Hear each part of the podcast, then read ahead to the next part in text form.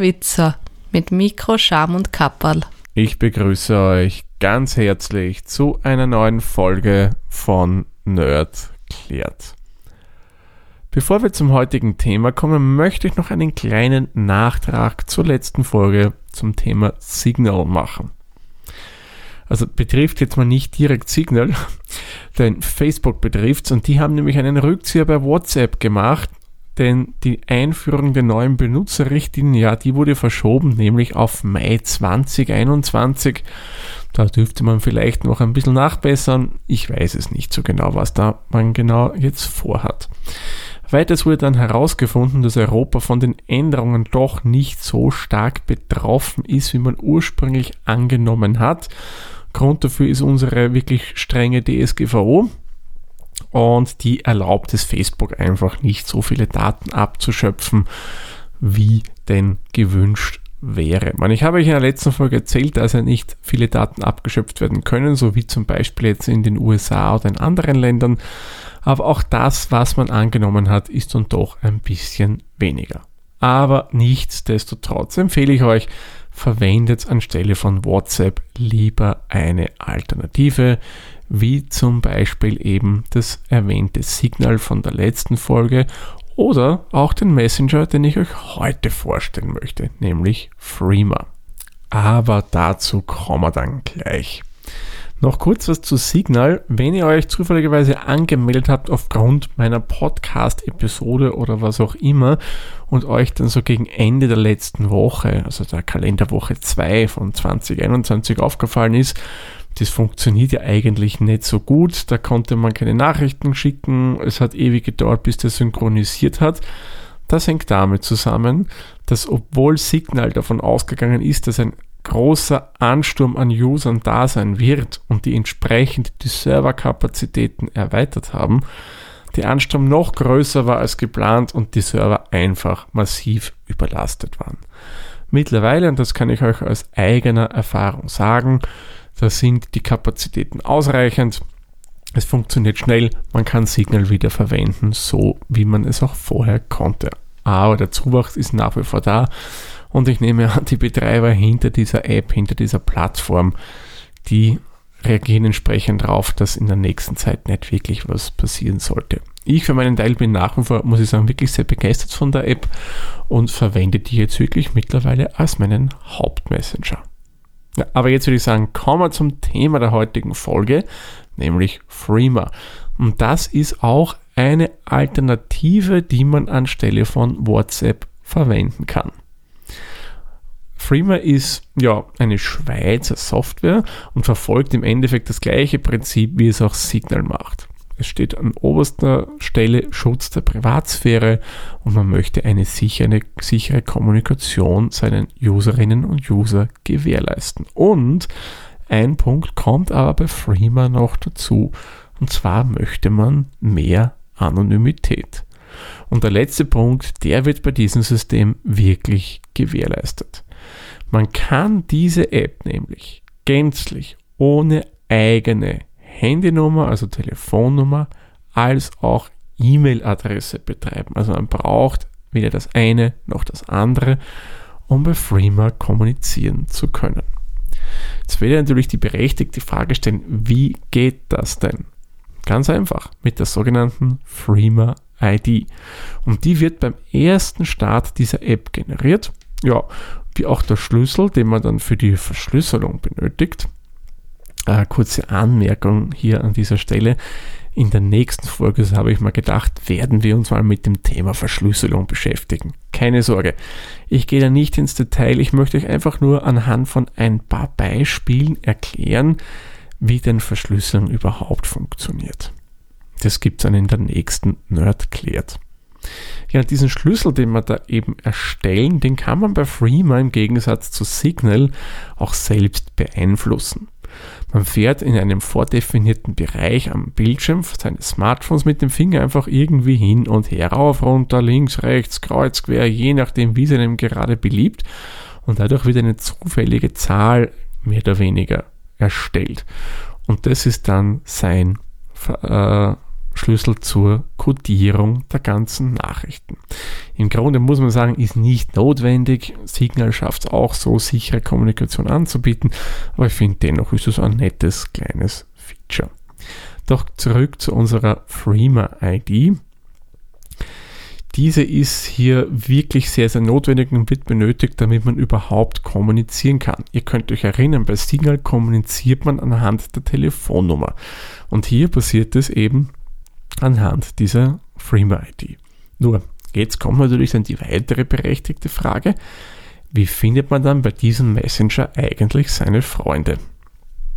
Bei Signal, bei WhatsApp, bei Telegram ist es klar, da habe ich eine Handynummer, der synchronisiert das mit dem Server und so bekomme ich mit, ob meine Freundinnen und Freunde, Bekannte und so weiter da eben bei diesem Messaging-Dienst dabei sind. Naja, Freema macht es im Endeffekt nicht anders. Man kann nämlich zu der Freema-ID auch seine Handynummer eintragen und die E-Mail hinterlegen, wenn man das denn möchte. Und wie die anderen Apps nimmt er dann die Daten, schickt die am Server rauf und schaut, ob er das irgendwo findet. Und wenn er es gefunden hat, dann bekomme ich das Ganze wieder zurück.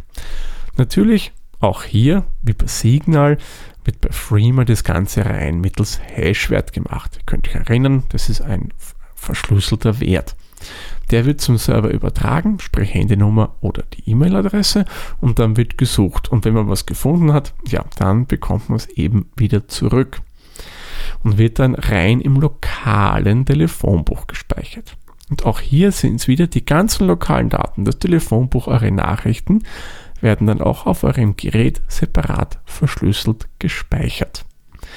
Man muss sich aber bei Freema angeblich keine Sorgen machen, dass hier irgendwelche Hashwerte, wo man vielleicht rein theoretisch etwas rückschließen könnte, auf den Servern gespeichert werden. Der Hersteller gibt hier an, dass das Ganze nur im RAM-Speicher drinnen ist und nach erfolgreicher Suche wird das Ganze dann wieder gelöscht. Nur welchen Vorteil hat es diese Freema-ID? Es macht es doch, wenn wir sie ehrlich sind, ein bisschen komplizierter. Auf der einen Seite ja, auf der anderen Seite eröffnet mir das auch neue Möglichkeiten.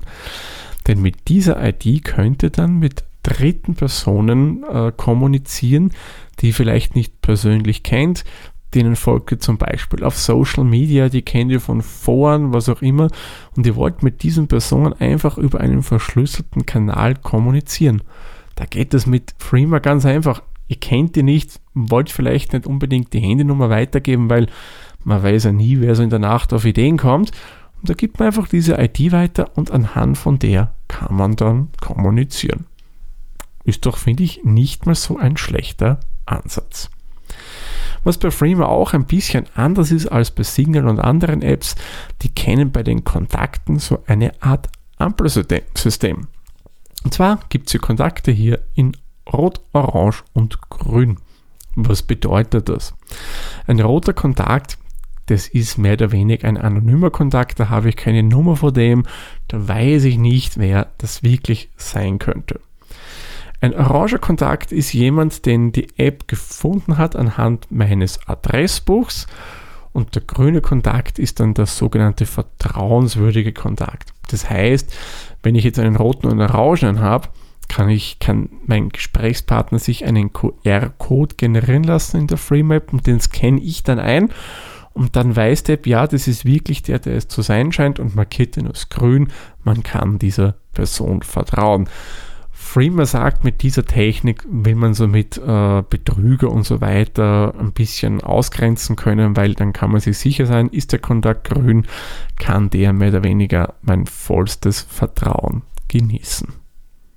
Was bei Freema natürlich auch gleich ist wie bei Signal, man verwendet sowohl bei den Einzel- als auch bei den Gruppenchats eine End-to-End-Verschlüsselung. Das heißt, der Betreiber weiß auch hier nicht, was die Gesprächspartner denn so schreiben. Zusätzlich gibt aber hier noch eine weitere Verschlüsselung und zwar nennt man die Perfect Forward Secrecy und darunter versteht man folgendes. Wenn ihr jetzt mit einer Person chattet, wird es ja wie gesagt verschlüsselt, nämlich mit dem Schlüssel, den ihr beim ersten Starten generiert.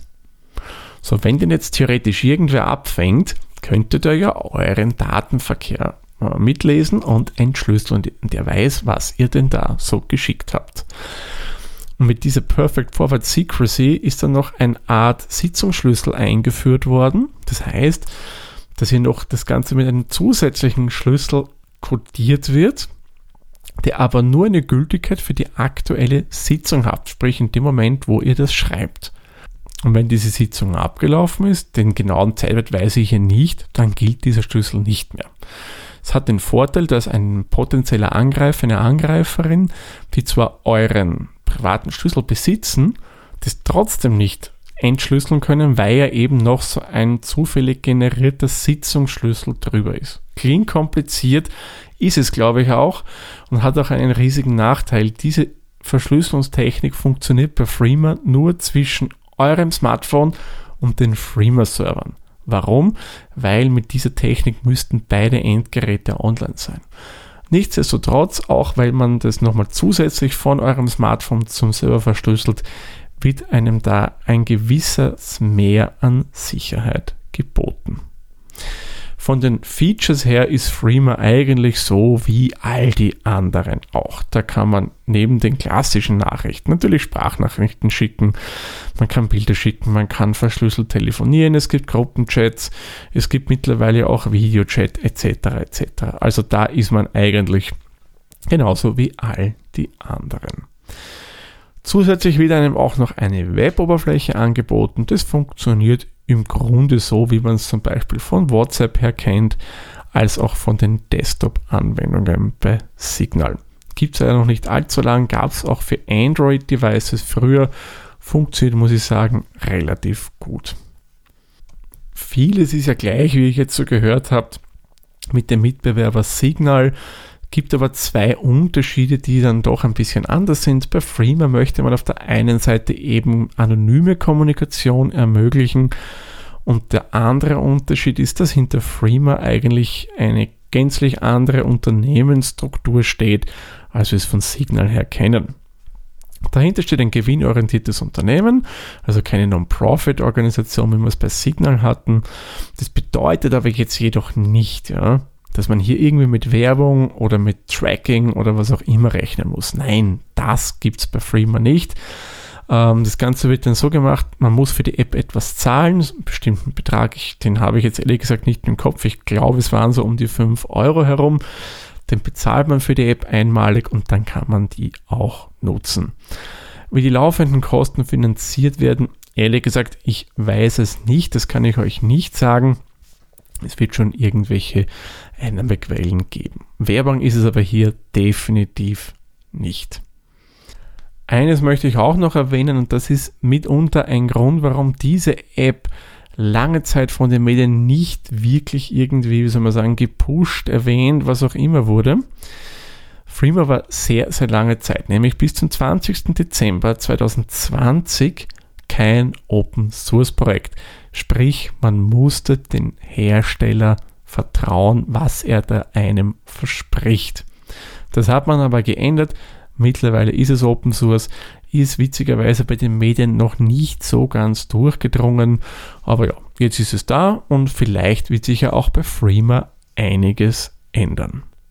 Bevor wir jetzt zu der Zusammenfassung kommen, schauen wir uns vielleicht mal die Vor- und Nachteile von Freema an. Das haben wir bei Signal ja genauso gemacht. Also Vorteile sind einmal vollkommen anonyme Chats sind hier möglich dank eben dieser Freema-ID. Es ist auch hier alles verschlüsselt mit einem zusätzlichen Sitzungsschlüssel, dann das Ganze noch einmal eine Spur sicherer gemacht. Äh, mit dem Freema Safe kann man hier auch eine Art verschlüsseltes Backup in der Freema Cloud machen. Wenn man das Ganze denn braucht, muss man nicht, ist eine rein optionale Sache. Es hat wie auch Signal einen relativ geringen Datenverbrauch und es hat meiner Meinung nach eine bisschen ansprechendere UI.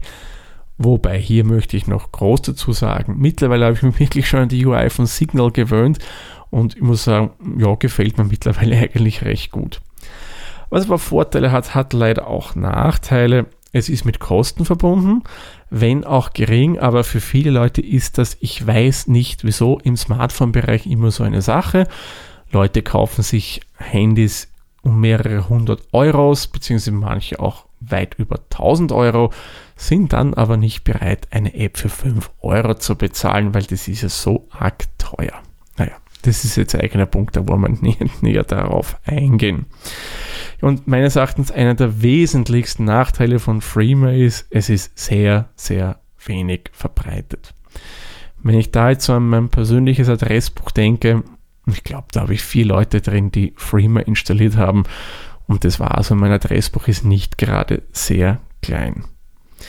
Ja, und einer, was ich finde auch was ein Nachteil ist, der Anmeldevorgang bei Freema ist ein wenig verwirrend, aufwendiger, als es zum Beispiel es bei Signal ist.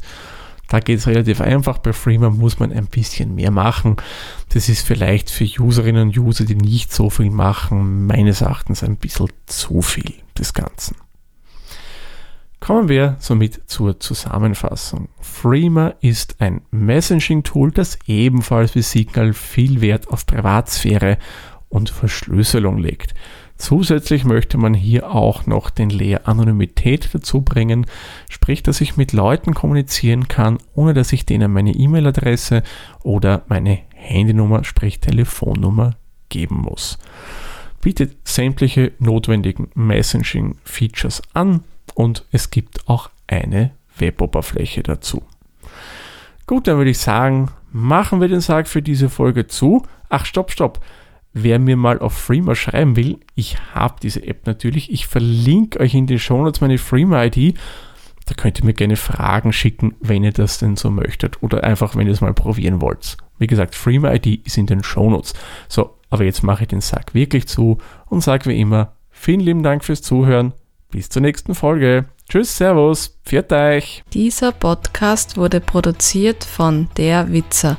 Nähere Informationen zur aktuellen Folge sowie weitere Podcasts findest du unter der-witzer.at.